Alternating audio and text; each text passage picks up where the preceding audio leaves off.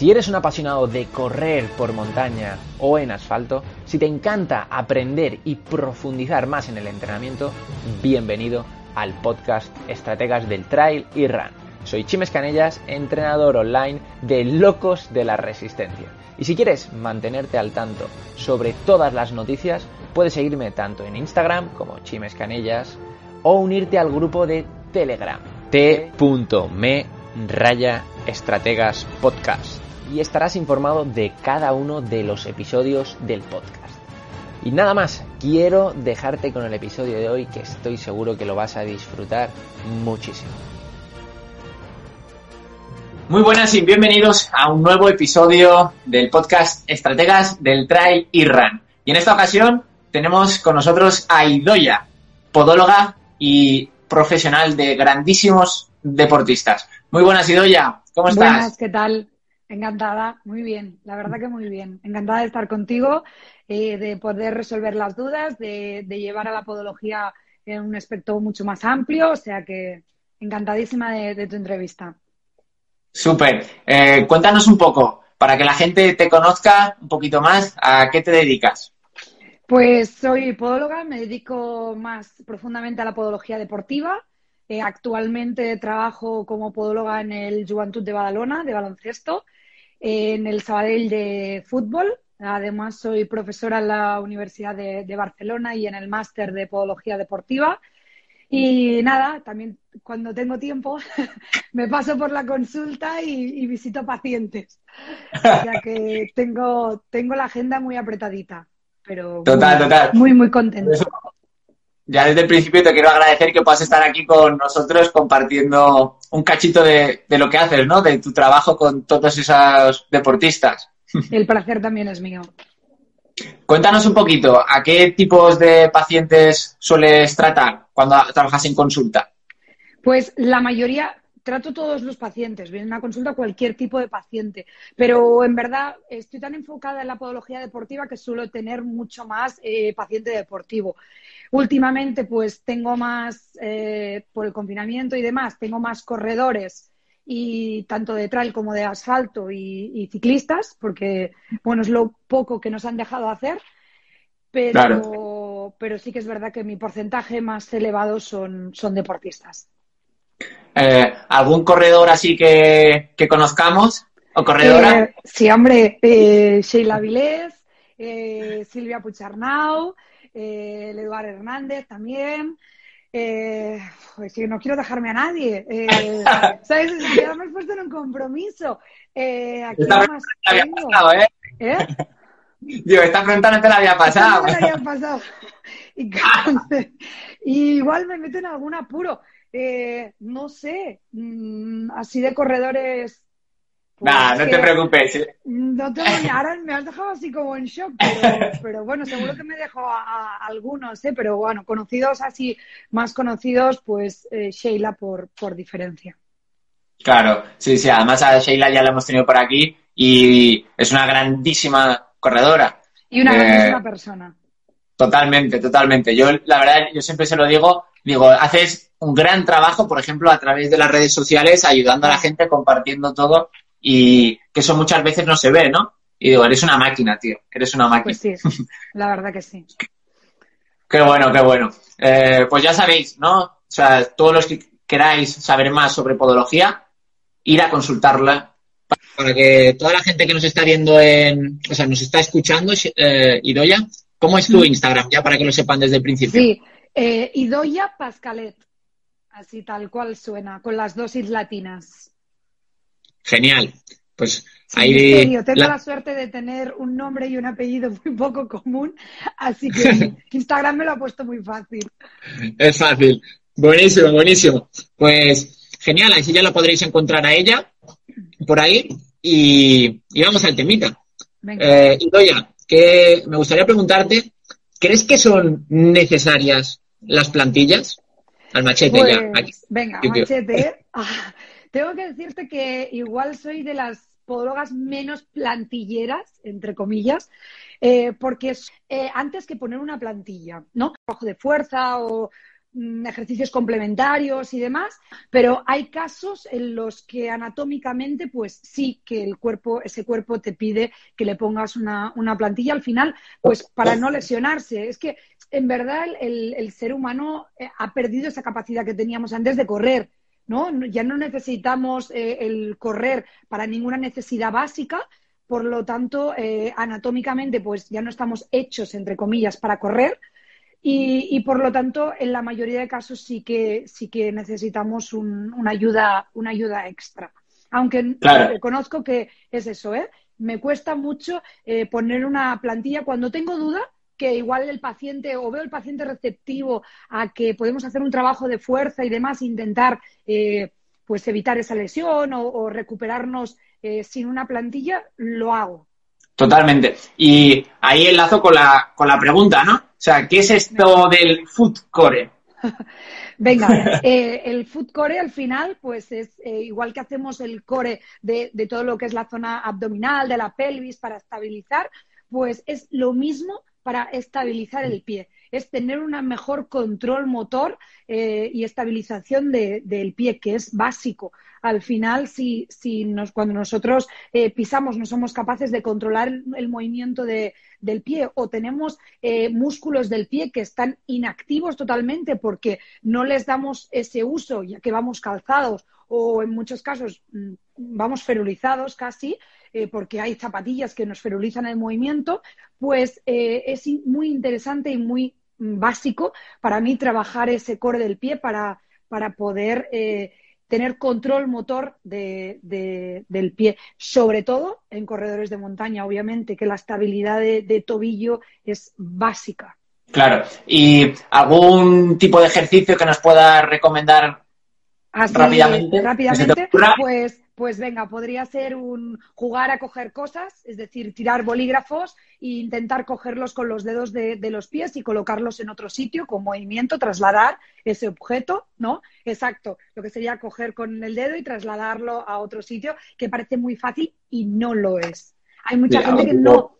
Exacto, exacto, exacto. Pero, pero parece muy fácil cuando lo explicas así y que yo digo que todo el mundo que lo pruebe porque no, no es tan fácil. Genial. Ahora, normalmente muchos de los corredores pues nos están escuchando mientras están entrenando, ¿no? Pero recordar el ejercicio que os acaba de decir Idoya y cuando lleguéis a casa, intentarlo.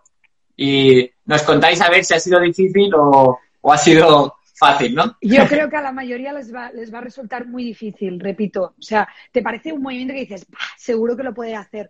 Y no, o sea, es verdad que la musculatura del pie la tenemos exageradamente inhibida. Yo en, consulta, eh, uno de los, de los músculos que me gusta eh, evaluar muchísimo es, es el peroneo lateral largo. Que, se encarga al final de, estabilizar eh, el primer dedo para ayudarnos a propulsar. O sea, es básico tenerlo activo y en muchos casos me lo encuentro inactivo. Claro, si empezamos por aquí, aunque yo ponga una plantilla o le cambie la zapatilla, ese paciente no va a ir bien, no va a correr bien. Totalmente. ¿Y por qué crees, Idoya, que, que sucede eso? porque nos ponemos a correr como aquel que es un loco, ¿no? Es, eh, venga, pues mañana salgo a correr. Es un, deporte muy económico, ¿no? Al final te compras unas zapatillas, sales a correr y ya está. No necesitas una equipación como podría ser, pues, eh, el esquí o como podría ser, qué sé. Eh, ciclismo. El ciclismo, exacto, que, que es carísimo, ¿no? pues entonces no hay una preparación previa y, y, nos creemos que todos estamos preparados para salir a correr y, oye, ya está, no pasa nada. Y no, no, no es tan fácil, no es tan sencillo. Eh, para poder salir a correr, primero hay que tener una anatomía preparada para ello. Hay que tener una musculatura eh, totalmente compacta, potente, para, para que cuando salgamos a, correr, nuestra rodilla pues no se vaya hacia adentro, no se vaya hacia afuera, o podamos aguantar esos kilómetros eh, sin una fatiga muscular que al final nos lesione, ¿no? Entonces, para mí, es básico, absolutamente básico, que quien quiera salir a, correr tiene que hacer un trabajo de fuerza.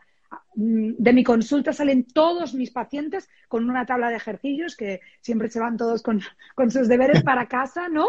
Eh, exacto, sí, sí, con un informe y con su, eh, con su tabla de ejercicios, según lo que he encontrado, pero, pero para mí me parece básico. Aún llevando claro, ¿eh? Totalmente, es que al final eh, nos pensamos eso, ¿no? Que simplemente coger las zapatillas y salir a correr. Eh, salir, a empezar en el sofá y empezar a hacer kilómetros y kilómetros y kilómetros y kilómetros. Y sobre todo las personas que empiezan desde cero, el trabajo de fuerza es esencial. Eso es un pilar básico. Y la gente que no trabaja y que no empieza trabajando fuerza, o sea, las probabilidades de lesión son altísimas. Altísimas. Es que altísimas. Y además estamos con teletrabajo, muchos, ¿no? Y, y, además es que no nos movemos. Es que tenemos unos trabajos muy estáticos y, y yo qué sé, el que está en una fábrica a veces está de pie allí estático eh, y que es que mm, no es tan fácil como salir a correr. Y yo siempre digo que quien quiera salir a correr y hacer cualquier deporte, lo primero es hacer un, tanto un estudio biomecánico como unas pruebas de esfuerzo eh, para saber que somos aptos, entre comillas, y que vamos a hacer deporte de forma sana.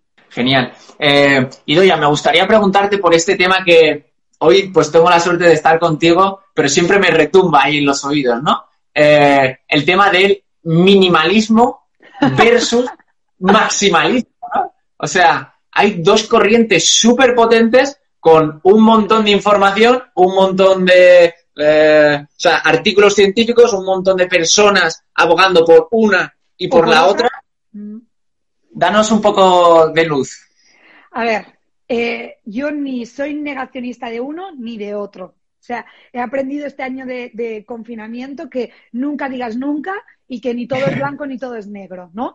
Entonces, eh, es verdad que, ni uno es tan malo ni, el otro es tan bueno. El minimalismo tienes que saber eh, y aprender a correr con minimalismo. siempre hemos sido calzados, desde que nacemos nos calzan, y por lo tanto eh, tenemos que aprender que nuestro cuerpo está acostumbrado a, ir amortiguado. Por lo tanto, si queremos ir con un minimalismo, eh, yo estoy de acuerdo, no, estoy nada en contra, siempre que eh, practiques técnica de carrera. Es decir, que tú hagas un proceso de adaptación para poder correr así. ¿vale? Con, una zapatilla minimalismo, porque si no, si no eres capaz de transmitir las fuerzas de, correr, que es del impacto del suelo contra tu cuerpo, eh, el riesgo de lesión es muy alto, ¿no? Porque al final tu cuerpo va a absorber todo ese impacto, porque no tienes nada que, que amortigüe. En cambio, cuando estamos eh, en un maximalismo, también tiene cosas positivas y cosas negativas.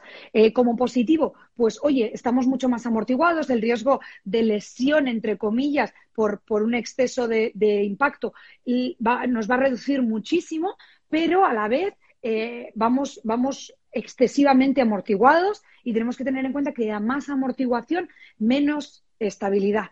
Por lo tanto, debemos tener un control motor eh, tanto de, de, estabilidad, de, tanto de rodilla como de caderas y, pie, eh, muy alto para, para poder eh, llevar ese maximalismo, ¿no? Entonces, ni uno es tan bueno ni otro es tan malo. anatómicamente, lo ideal es acudir a un profesional y que según tu anatomía, tus ritmos, tu terreno, etcétera, pues te indique cuál, en qué dirección es mejor trabajar. Claro. Y, por ejemplo, si quisiéramos empezar a trabajar eh, con zapatillas minimalistas, ¿cómo sería ese proceso? Claro, lo primero que debemos aprender es que debemos correr de antepié para poder eh, autoamortiguarnos, ¿vale? Por lo tanto, eh, hay que empezar con técnica, con técnica de carrera, que puedes hacerlo pues en, gimnasio o, o, en pista de atletismo, ¿no? Eh, tienes que empezar a aprender a hacer esa trans, la, transición, perdón, que no me sabía la palabra, transición de, talón, de un contacto de talón a un contacto de medio pie y antepié.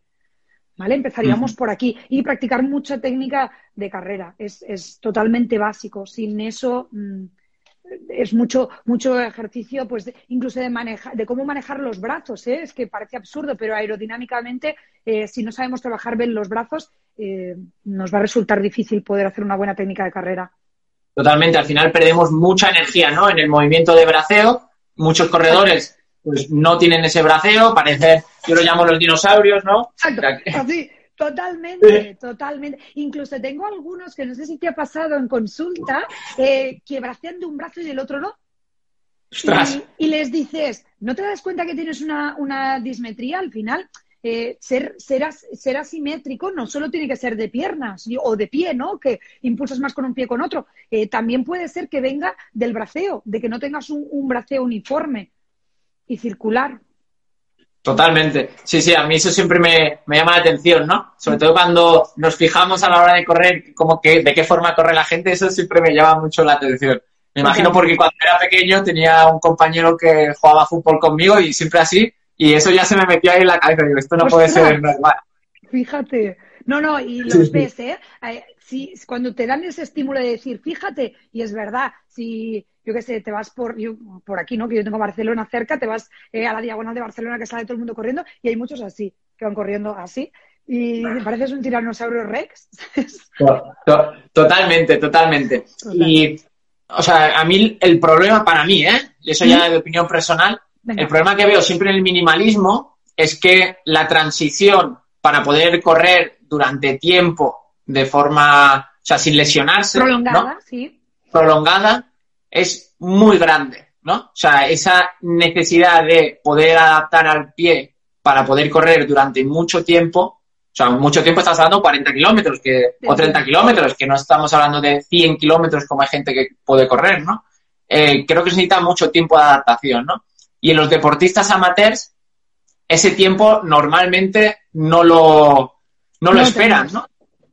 Ese, es el gran problema de por qué fracasa, entre comillas, eh, eh la gente que va con, minimalismo porque no tienen esa espera, no hacen bien esa transición y entonces antes de que les salga bien, entre comillas, pues eh, ya se lesionan, entonces ya es como lo asocian totalmente a es el calzado, no, no son capaces de, pensar, igual soy yo, mi anatomía, que, que, aún no estoy preparado, sino piensan directamente, este calzado no es para mí y entonces ya pues se pasan otra vez a la deportiva normal. Claro. Y entonces vamos ahí a la otra parte, al maximalismo. ¿Qué ventajas pues tiene ese tipo de calzado? Bueno, que puedo correr más gente. Al final, vamos más amortiguados, eh, no hay esa, ese pase de, de, fuerza a nuestro cuerpo directamente, tenemos un material que se encarga de, amortiguar y, por lo tanto, el riesgo de lesión por impacto eh, disminuye. Eh, mi desventaja más grande, ahora que se ha puesto tan, tan de moda el tan, o sea, hemos pasado eh, de minimalismo a maximalismo mm, a lo grande y para mí eh, el exceso de maximalismo me da muchos problemas de, inestabilidad de rodilla y de tobillo. Entonces hay que ir con cuidadito, sobre todo en montaña, ya que a mí me gusta que mis pacientes tengan control motor. por eso venía antes lo de, lo de la importancia del, del core que tengan control del pie eh, sobre, sobre el terreno, ¿no? Y al final, si llevas mucho, mucho tocho de amortiguación, no, vas a tener ese, ese, control. Claro, yo, el, zapato que, siempre me ha llamado un montón la atención son las Hoka, ¿no? Ya, es que ha sido dar en mi, en mi diana, es que siempre ya los pacientes, tengo pacientes que como me siguen por Instagram y demás, saben que no soy muy amiga de Joca, ya viene y me dice, he traído unas Joca, ya vienen conmigo, las sacan un como pero... mochila, dice, pero ya sé que no eres muy amiga, las van dejando encima de la mesa como aquel que no quiere la cosa. No, no es que esté en contra de, de, de Joca, es que no es que soy no soy muy amiga de los extremos, la verdad. Eh, y Joca considero pues que es una zapatilla muy concreta para depende de qué pacientes pues nos va bien. Eh, pacientes de los que no quiero, pues que tienen una condromalacia o, o que tienen una compresión de menisco, que no, no, quiero que, que, sufran o que no saben correr, que están eh, quieren bajar de peso, ¿no? Pesos muy altos, que necesitan mucha amortiguación. pues sí, te pueden dar buenos resultados, que es que tengo pacientes que, sí, que, les recomiendo que utilicen Joca, pero igual, yo qué sé, es un 10% de los pacientes que me pasan por consulta. Y en cambio, mm, las Joca, eh, hace 3, 4 años que fueron eh, el boom, eh, fueron una de las zapatillas más vendidas en América. Totalmente. Entonces, ostras, mm, no. Para mí Joca, pues, pues, pues no, no. Pero no, claro, no tendría eso. Que da igual, que si se llamara Nike sí, da igual la marca. O, pues que me da igual. E, es el concepto de las zapatillas. Totalmente. Yo me acuerdo cuando aún hacía entrenamiento personal de forma presencial, que me hablaron de esas zapatillas y yo ni las conocía. Y las vi y dije, pero madre mía, ¿qué es esta aberración? esto no es una zapatilla, esto parece unas camper, ¿no? Las zapatillas de camper con una plataforma que alucinas. Digo, ¿eso te pilla una piedra y te revientas el tobillo? Claro, es que al final, yo cuando lo vi al principio pensé, pero si es parecer con el Bosu. O sea, parece salir a correr con un Bosu debajo de los pies. Total. Es que yo pensaba, pero no vas a tener así control de la situación. Al final, eh, no vas a tener tanta atracción. Mm, no. O sea, no, no. considero que, para mí sí que es verdad que a primera sensación tú te las pones y dices, ¡buah! Voy a correr encima de las nubes. ¿no? Pero, pero a la larga dan problemas, dan problemas. Totalmente. Por si acaso, recordamos que en el tema del BOSU, ¿no? O superficies inestables, cuando nosotros buscamos eh, aplicar fuerza, de verdad, no podemos trabajar en superficies inestables. O sea, ¿por qué son exactamente eso? Inestables. Entonces es imposible aplicar fuerza ahí. O sea, no es imposible, es posible, pero vamos a aplicar menos fuerza. O sea, más o menos por si acaso, ya quiero recordar ese concepto, ¿no? Por lo de las zapatillas. Sí, sí, está bien. Eh, es, lo mismo, el concepto es el mismo. Justo. Eh, Idoya, si buscamos rendimiento, ¿Sí? ¿vale? Ya no estamos hablando de deportistas amateurs. Eh, el minimalismo para deportistas de larga distancia ¿Sí? sería algo aconsejable o... Es que para ellos, sí, porque para ellos al final eh, su biomecánica es perfecta, eh, saben eh, correr de antepié, se mueven perfectamente y, estamos, los tenemos con lupas, ¿no? O sea, sabemos exactamente qué movimiento hace, cómo lo hacen, saben ir de forma cíclica, de, una, de una forma pues muy seguida durante el tiempo, ¿no? en cambio, eso no lo vamos a tener en, corredores amateurs, ¿no? Por lo tanto, el minimalismo en élite es que no es que les vaya bien, es que ella es su forma anatómica de correr, ¿no? No, no hay más. Por ejemplo, yo me acuerdo que eh, cuando salieron las Nike, las Nike y las, las Vaporfly, ¿no? Eh, las que son maximalistas con la placa de carbono y demás, estuvieron en los estudios, eh, lo explican, estuvieron cinco años para que ese corredor keniata, Kipchoe, se acostumbrara a correr con esa zapatilla. O sea, él ha adaptado su manera de correr con esa zapatilla. Ojito, estamos hablando de cinco años. ¿eh? Entonces, eh, no, no, es tan fácil ni tan, ni tan rápido. Al final, eh, ellos, están, o sea, ellos están más preparados para el minimalismo que para el maximalismo, porque corren de una forma casi perfecta, como corríamos mm, nuestros antecesores para poder comer, sobrevivir, etcétera. Totalmente. Y ahora que pues comentas lo de Kipchoge, de hecho, para que lo sepas, yo estuve ahí en directo viéndolo cuando hizo el reto. Sí, lo fui a ver y un eventazo increíble, increíble, increíble. Muchas sí, sí. Muy chulo, muy chulo. Qué pues, a mí hay algo ahí que siempre me, llama la atención, ¿no? Mm. Que los europeos, eh, bueno, en Estados Unidos, ¿no? Toda la gente que estamos en países más desarrollados, siempre buscamos esa zapatilla perfecta, ¿no? Esa, ese concepto más eh, increíble, la última, la más bonita, la más todo, y te vas a Kenia y utilizan lo que nosotros tiramos a la basura, ¿no? Y ellos van muchísimo más rápido que nosotros. Y al, final, yo siempre digo que, la zapatilla no hace el corredor. Y es así. Eh, las, ellos corren con zapatillas que, o sea, el upper está totalmente Mm, pero, pero, pero agujereado. E, es una lo, pero locura, ¿eh? Lo ves y dices, además, la suela ya, pero que ya no puede más. Es decir, que ya corren con media suela, o sea, ya no existe la suela, la suela negra, ¿no? Que normalmente tiende a ser negra, no existe. Directamente ya e, es la, la media suela a mí me parece increíble. Al final es lo que yo te, estaba explicando, intentando explicar antes, ¿no? Si nosotros conseguimos tener una biomecánica perfecta, la musculatura perfecta, todos trabajando a, unisono todos, eh, vamos a poder correr con cualquier zapatilla, entre comillas. Totalmente. Yo creo que eso es un concepto que para mí es súper importante que aquí pues tenemos por suerte a 40 personas en directo y y meterlo en la cabeza de la gente, ¿no? O sea, las zapatillas no hacen al corredor. No. Y eso hay que saberlo. Y eso es así. más que nada también por ritmos, ¿no? Y yo cuando se salieron las Vaporfly me acuerdo que, que por cierto, nada baratas. O sea, 230 euros, que, me parece bien que cada marca es libre de poner el precio que quiera, pero me fascinó la cantidad de pacientes que tenía en consulta con esas zapatillas. Y, yo le, y me decían, me he comprado estas para hacer la media maratón de Barcelona. Y yo, mm, ¿y qué ritmos vas? Y me decía, no, a, a 5, 5, 10. Y pues estas zapatillas te van a lesionar. O sea, las zapatillas tienen un ritmo. Eh, es que no, no, no, las vas a usar para nada. O sea, te has gastado 230 euros y no es que no las vaya, no les vayas a sacar rendimiento, es que igual te lesionan.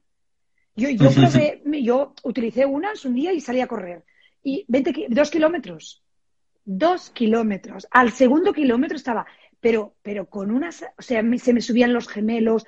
¿Por qué? Porque la zapatilla me tiraba más de lo que yo podía. ¿No? La placa de carbono me tiraba, me impulsaba mucho más de lo que mi cuerpo anatómico, exacto, de lo que mi cuerpo anatómicamente eh, me permitía. No, no daba más, porque yo al final no tenía ese ángulo de zancada preparado para, para poder correr a esos ritmos. O sea que, queda demostrado, es que la zapatilla no hace al corredor. Totalmente. Eh, bueno, la gente que lo estáis escuchando en diferido, ahora pues estamos aquí compartiéndolo a través de Instagram, ¿no? En directo. Y quiero salir a colación de, lo que estamos comentando, ¿no? Hay un comentario de Danilo Vic que dice, un pie fuerte es la mejor herramienta y le da igual lo que le pongas debajo si es que pones algo. Totalmente. Es que estoy totalmente de acuerdo. Eh, por eso yo, yo, no es que me considere poco plantillera, eh, es que a veces son innecesarias las plantillas porque hay muchos, muchos pies que aunque tú les pongas una plantilla, eh, van a seguir funcionando mal si tú no les das herramientas a ese cuerpo pues, para que trabaje el glúteo medio, para que trabaje los abductores o para que trabaje la estabilización del tobillo, da igual la plantilla que le pongas. Por eso hay, entre comillas, fracaso de plantillas. Ahora, Idoya, que hemos puesto aquí un poco a parir a las marcas, el maximalismo, el minimalismo. Ahora que hemos aquí roto un poco de, de esquemas de todo lo que pueden pensar la gente. Totalmente. ¿Qué zapatillas le recomendarías tú a los corredores, por ejemplo, de más de 80 kilos? Venga, eh, la verdad que tienen que ser unas zapatillas amortiguadas, ¿vale? Pero no excesivamente, eh, o sea, no excesivamente amortiguadas porque si no, lo que te contaba antes, baja la estabilidad. Y cuando tenemos un corredor de mucho peso, que normalmente tiende a ser principiantes, ah, necesitamos la máxima estabilidad posible. Por lo tanto, eh, estaríamos hablando de zapatillas tipo eh, una eh, por ejemplo, una, una, Hierro V6, que es de mis favoritas este año, ¿vale? una Saucony Shodus también. Son zapatillas extremadamente estables, pero sin una amortiguación como tenemos de la imagen de Hoka. ¿No? Tienen amortiguación al final, pero, pero, pero no sería una amortiguación excesiva.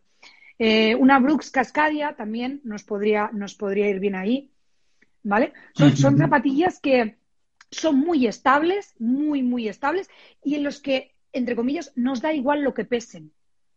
Al final, ¿no? Que me venga a mí un corredor de más de 80 kilos, porque si no, no te rías, porque a mí me pesan las plantillas. O sea, Imagínate, es que lo del peso es, una discusión grande, pero cuando pesas 80 kilos, llevar 10 gramos de más da igual. O sea, hay que priorizar la estabilidad y, el riesgo de lesión, ¿no? Entonces, que tú peses 60 kilos, que estás eh, en la parrilla de salida de los top 10 mm, de, de, la, de la media maratón de Barcelona. Oye, allí sí ahí que me venga y me diga, pues hazme una plantilla de fibra de carbono que es más ligera o esta zapatilla mejor no, llevo la otra, pues no se lo voy a discutir. Pero cuando son entrenos, eh, salimos a correr, a disfrutar, mm, por favor, dejemos de tener esa imagen de, es que esta zapatilla pesa mucho. Mm, no, tiene la zapatilla tiene que ser estable y la que se nos adapte a nuestro pie. A mí eso, por suerte, ya hace muchos años que no me lo dicen, ¿no? Pero es que me entraba la risa. ¡Qué suerte! ¡Qué suerte! Esa es la suerte que tienes.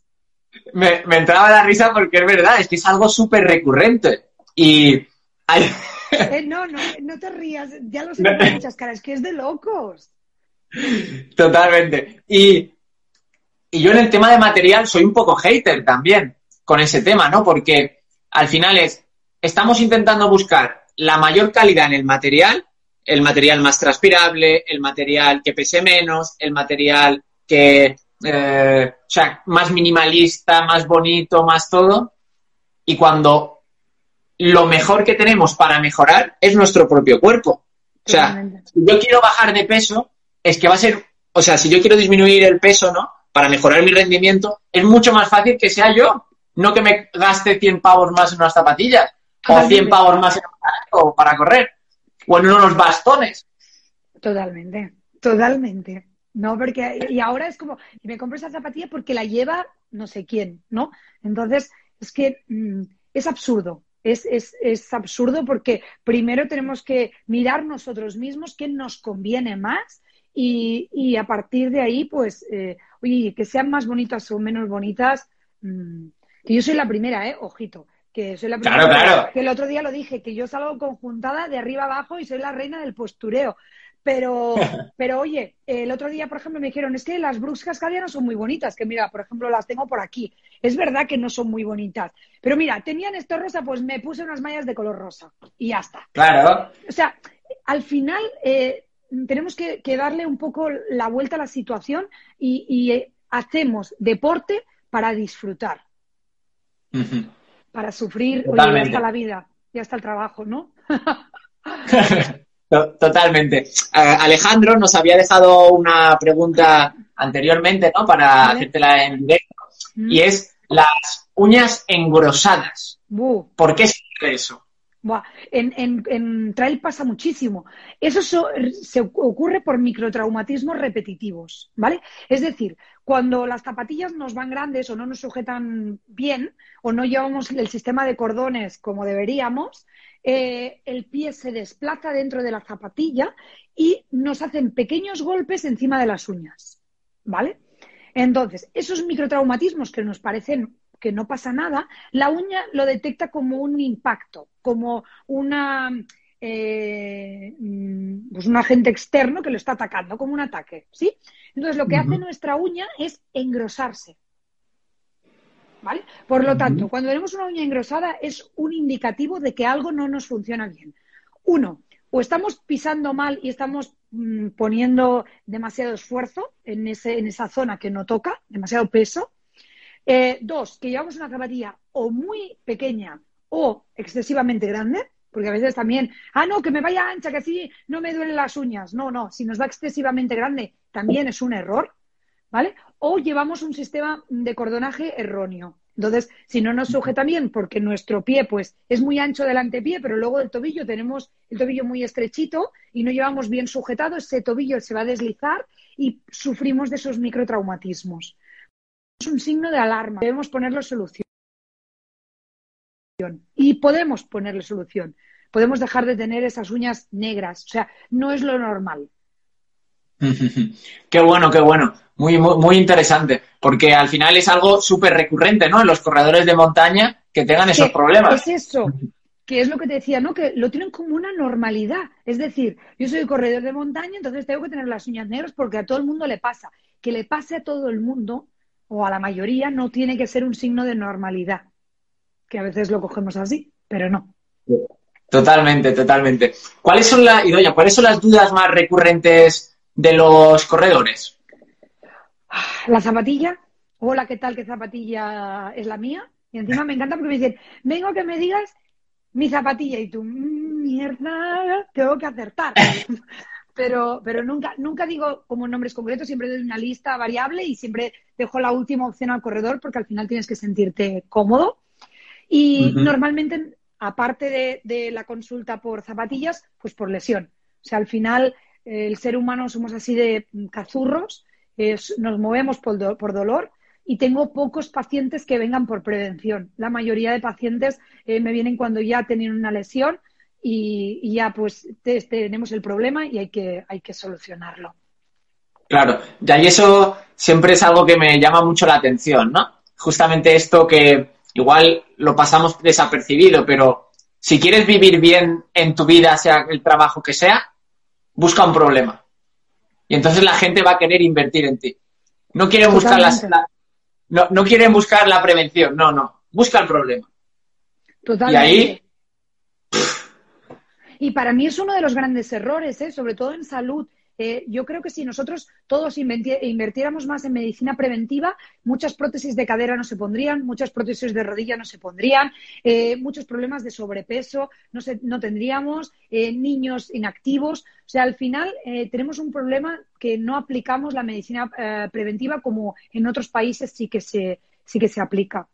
Por lo tanto, pues nada, nos movemos por dolor, somos cazurros, pues nada, oye, acudir el dolor al final eh, en verdad es muy satisfactorio, porque al, cuando vienen por medicina preventiva, al final vienen y dicen, no, voy bien, y ya está. Claro, cuando viene alguien con un dolor o con una lesión que no puede correr y tú les solucionas ese problema, ostras, lo agradecidos que están. Quiero decir que para ti al final es más gratificante como profesional, pero sigo defendiendo totalmente eh, la medicina preventiva. Totalmente. Eh, ¿Cuáles son las lesiones más frecuentes que te vienen a consulta? Así que se Vale, eh, fascitis, eh, sobre todo cintilla. Plantar. Fascitis plantar, sí, fascitis plantar. Eh, cintilla, la fascitis, perdón, la, fascitis plantar a veces se confunde pues con, con, el, con un espolón o, así, hay que diferenciar. Porque a veces no tenemos, no tenemos un exceso de depravación y a veces es más tibial posterior y no, y no fascitis. Eh, entonces hay que, hay que ver qué es, ¿no? Que a veces vienen a la consulta y dicen, no, tengo una fascitis. Y tú, bueno, vamos a verlo. Siéntate y vamos a verlo, ¿no? Eh, cintilla, que ya por normativa los profesionales les llamamos le llamamos el síndrome del corredor. O sea, ya, ya, no puede, o sea, más, más en cartelito y más expuesto no puede estar, exacto.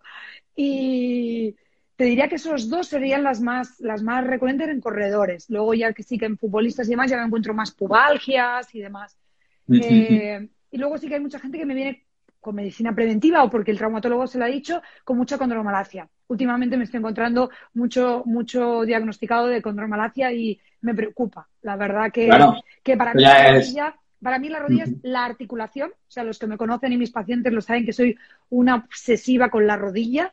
Eh, será porque yo he estado lesionada de la rodilla y me han operado ya dos veces, pero para mí es una, articulación muy importante que está entre medio de, dos articulaciones también muy inestables, por lo tanto eh, hay que darle mucho, mucho, mucho hincapié. Y repito, eh, me preocupa la, la condromalacia rotuliana, o sea que medicina preventiva. Eh, Idoya, para la gente que nos esté escuchando, ¿de qué forma podrían prevenir esa fascitis? Wow. Eh, la fascitis, eh, una, sería mucho trabajo control de, motor, ¿vale? Mucho trabajo del core, que además tengo, tengo los ejercicios puestos en, mi perfil de Instagram, o sea que los pueden consultar. Eh, pero para mí es básico más que nada porque la mayoría de fascitis se producen por un exceso de pronación. Eh, por un exceso de, hiperlaxitud de ese pie. La mayoría de veces es porque los músculos intrínsecos del pie pues no, no están trabajados y por lo tanto ese pie no se mantiene. Al final debemos pensar que el, pie es como un triángulo, tiene un puente y, debe mantenerse. Claro, si, si no tienen esos músculos que lo aguantan y lo sujetan, eh, al final los huesos se hunden. Si no tienen quien los aguante, se hunden. Por lo tanto, esa bóveda del pie se va a caer. Y para mí, las, una de las claves más importantes, aparte de la elección de un buen calzado, de la fascitis, es buena relajación de todo lo que es la musculatura posterior y un buen trabajo del core del pie. Cuando hablas de la musculatura posterior, ¿a qué te refieres? Pues a gastronemio sóleo y en muchos casos también sería isquio, porque hay mucho isquio por ahí.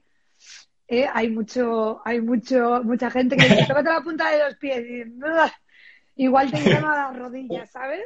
Pero, pero sí, y en verdad también mucho acortamiento de solio, me encuentro muchísimo eh, haciendo test, me encuentro muchísimo acortamiento de sóleo y es importante tener la relajada porque al final el sistema quilio-plantar va unido, por lo tanto, si tienes mucha tensión eh, en el sistema quilio, ¿no? En el sistema eh, que sería el tricepsural, es decir, los gemelos y el sóleo, pues vamos a tener también mucha tensión en lo que es la fascia. Claro. yo veo, y doy mm, que muchas lesiones de la, las fascitis, ¿no? La lesión viene al principio, cuando los corredores empiezan a correr. A correr. ¿Por qué es esto? Claro, por lo que te decía antes. Salimos a correr como aquel que es un loco y no estamos preparados. La mayoría, por gravedad, cuando empezamos a correr y nuestra musculatura no está preparada, vamos a hacer un valguismo de rodillas, es decir, se nos van a caer las rodillas para adentro, los tobillos para adentro y, en consecuencia el arco se va a aplanar al aplanarse el, arco es cuando tenemos la fascitis, porque tenemos un sobreestiramiento de esa musculatura de la planta. Y que al final, pensar un momento que en cuanto corremos, ¿no? Eh, cargamos todo el peso, todo nuestro peso en uno de los pies. Además, le sumamos impacto, que es casi el doble de nuestro peso. Es decir, con la velocidad. Con la velocidad o sea, con el brazo de palanca y con una zapatilla ya que no nos va bien, ya es que es el colmo. Por lo tanto, eh, y se encima. Eh, dime, dime que no te había escuchado. encima le pones en bajada aún más. Buah, encima dices, venga, al principio que los corredores, ¿no? Cuando son en subida, pues van como caminando y en bajada me suelto. Pues oye, ya, o sea, la rodilla ya no se puede ir más para adentro, el tobillo ya está ahí pidiendo socorro, que casi está el tobillo tocando el suelo, ¿sabes? Como, como Marc Márquez cuando toca con las rodillas casi en el suelo cuando, cuando va en MotoGP, pues igual, está tu tobillo ahí rozando el suelo. Totalmente. Y luego, por otro lado, eh, esa otra lesión que es tan frecuente, eh, la cintilla, ¿cómo, o sea, por qué surge esa lesión? La mayoría de veces en los que yo me encuentro una cintilla eh, suele venir con, una insuficiencia del glúteo medio. Va muy relacionada al final. El glúteo medio es un estabilizador de la cadera, ¿no? Entonces, si, si, nuestra cadera se va en valgo, quien tiene que hacer fuerza hacia afuera, mm, cuesta explicar, ¿eh? pero eh, el músculo que se encargará de hacer fuerza de, que la rodilla no se vaya para adentro va a ser la cintilla, porque nos va a estabilizar de forma lateral. Entonces, si, si, si ese glúteo medio lo tenemos inhibido, la cintilla hace el doble de esfuerzo de lo normal. Por lo tanto, enseguida nos va a salir ese síndrome. Le sumamos que va acompañado de, de una le pedimos un sobreestiramiento, ¿no? Porque al final, cuando está en valgo la rodilla, eh, la, la, la, banda iliotibial está más, mucho más elongada, pues se le suman dos factores que, para mí son muy desencadenantes en el tema de, de la cintilla. Y si más, si corres y también haces ciclismo, ya es la guinda del pastel.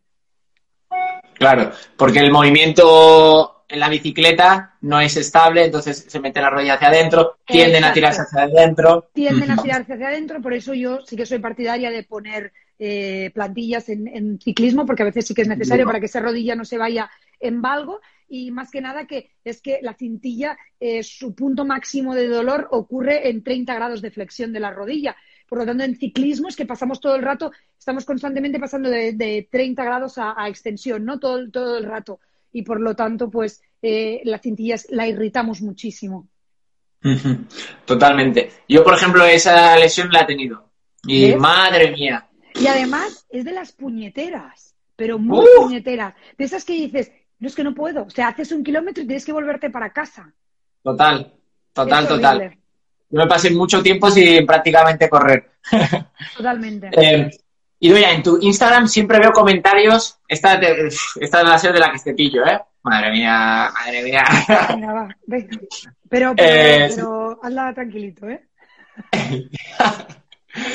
siempre veo. Voy a tapar. Eh, siempre veo eh, personas que acuden a, otros podólogos, ¿no? O sea, me sorprende. Y que no tienen resultados. O sea, te vienen a ti a preguntarte. y me sorprende, ¿no? ¿Cómo pueden las personas, los oyentes, todo el mundo que nos esté viendo, identificar a un buen profesional? Ya no solo a un podólogo, eh, y todos somos podólogos, todos somos fisios, todos somos osteópatas, quiere decir, todos tenemos la titulación y tenemos la misma titulación, ¿no?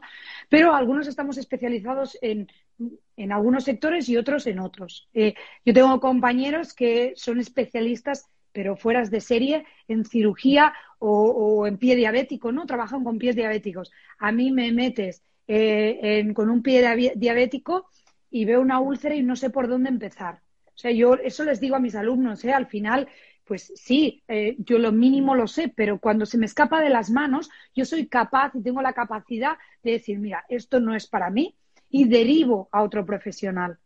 Por lo tanto, eh, tendría que pasar lo mismo con la podología deportiva.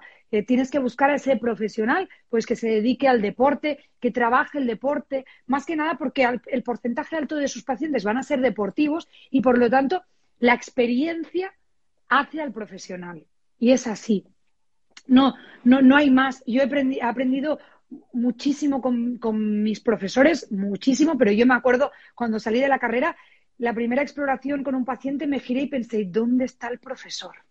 Porque quería morirme. Pensé, ¿yo cómo hago esto yo ahora? ¿No? Eh, y al final, de hacer, de hacer, yo tuve la, la oportunidad de poder estar con una de mis profesoras mano a mano y de ella he aprendido, pero así, a su lado, ¿no? De ver pacientes, solo veíamos pacientes deportivos.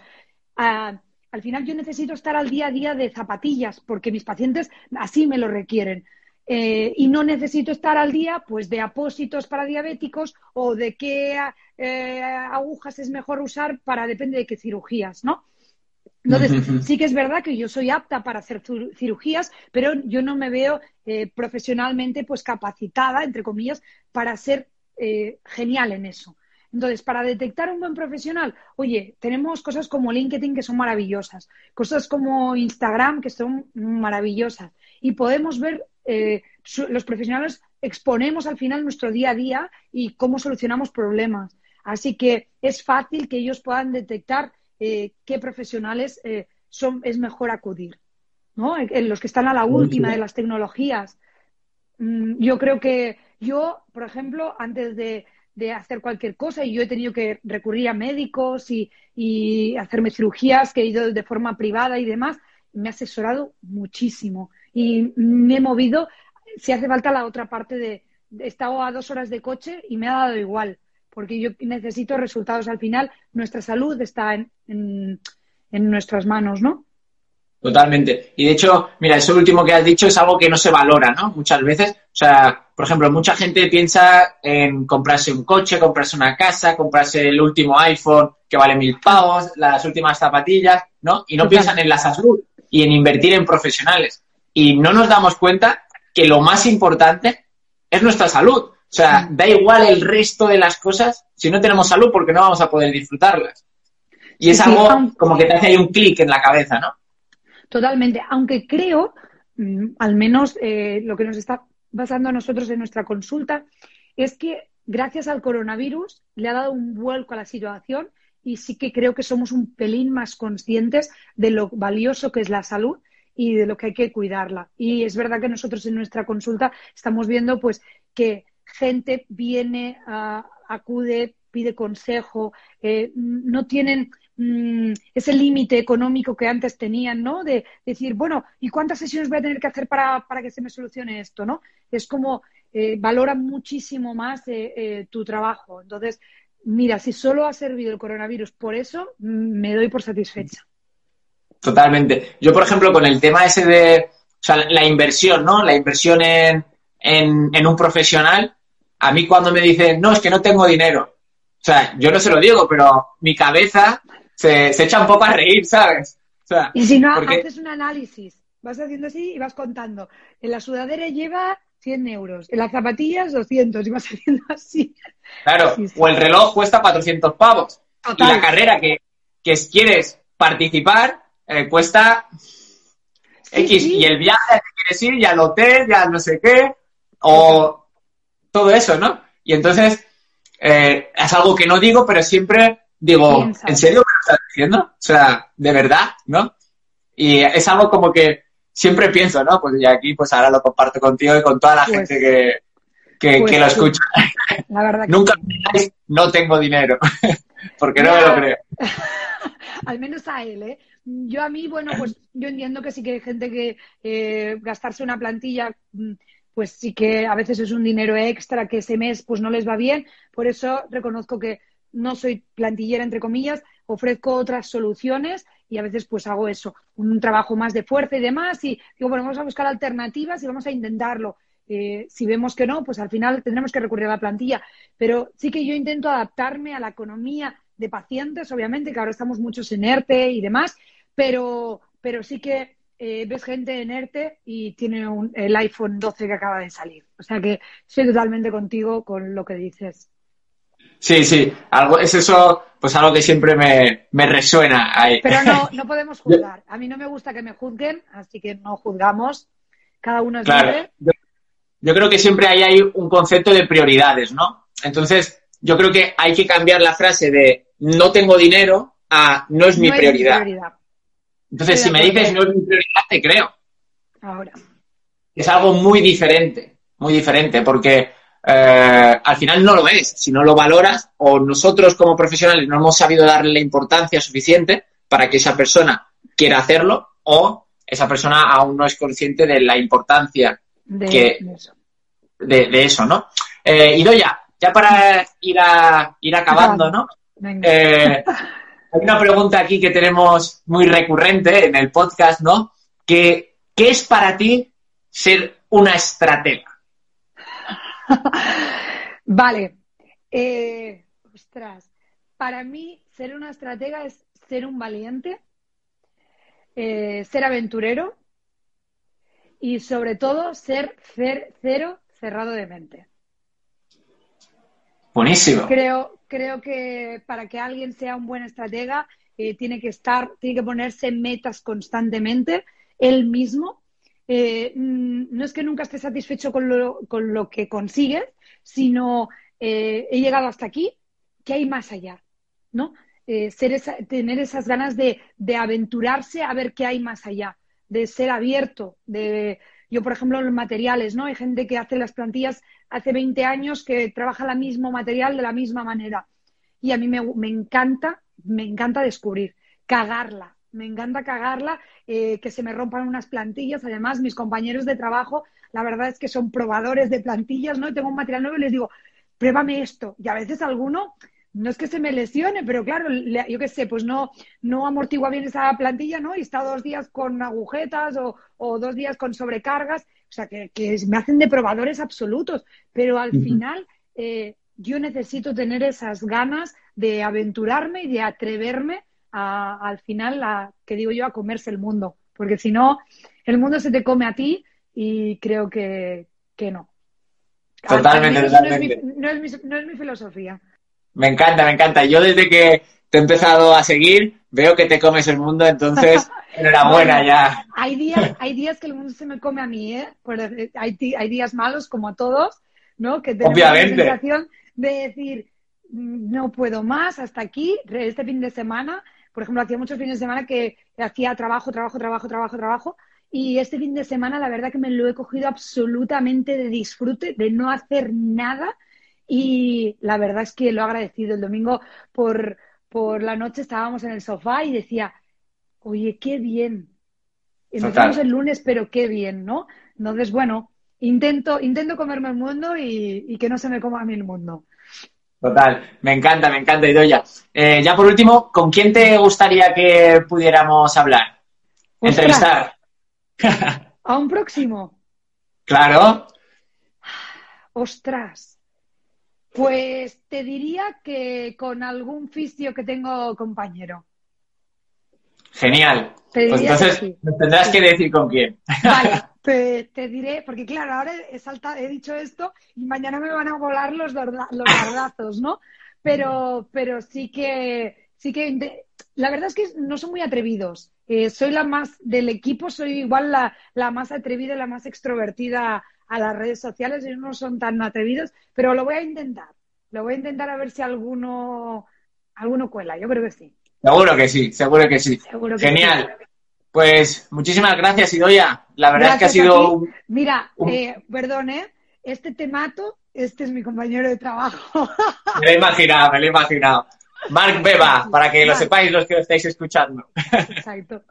Pues que vaya eh, muy bien. Pues muchísimas gracias, Idoya. Un verdadero placer tenerte por aquí. Eh, ya pues toda la gente que hemos estado compartiéndolo en directo, la gente pues ha estado comentando ahí que han estado encantados de poder escucharte y les has volado la cabeza a mucha gente, ¿no? Que mucha idea, claro, los que no vienen del mundo de, la podología, ¿no? Es a los que realmente les, les enseñas, ¿no? Hemos abierto igual la mente un poco, exacto. ¿eh? Esa es mi idea, ¿eh? De abrir la mente y de, no tener cerrada la podología como, como algo, eh, es que el podólogo es alguien malo, ¿no? Que me pone algo que no me gusta o demás, pues abrir un poco de mente, que los podólogos también estamos en, en cambio, en proceso de renovación, que hay profesionales maravillosos y que cambiar la idea, esa mala idea de los podólogos pues de antes, ¿no? Que hay mucha gente de 40 años, 50 que les ponían esas plantillas horribles y pues que la situación cambia y, que somos, somos otros. Eso es. Y aquí estamos para comernos el mundo. Genial. Gracias por la entrevista. Gracias por contar conmigo.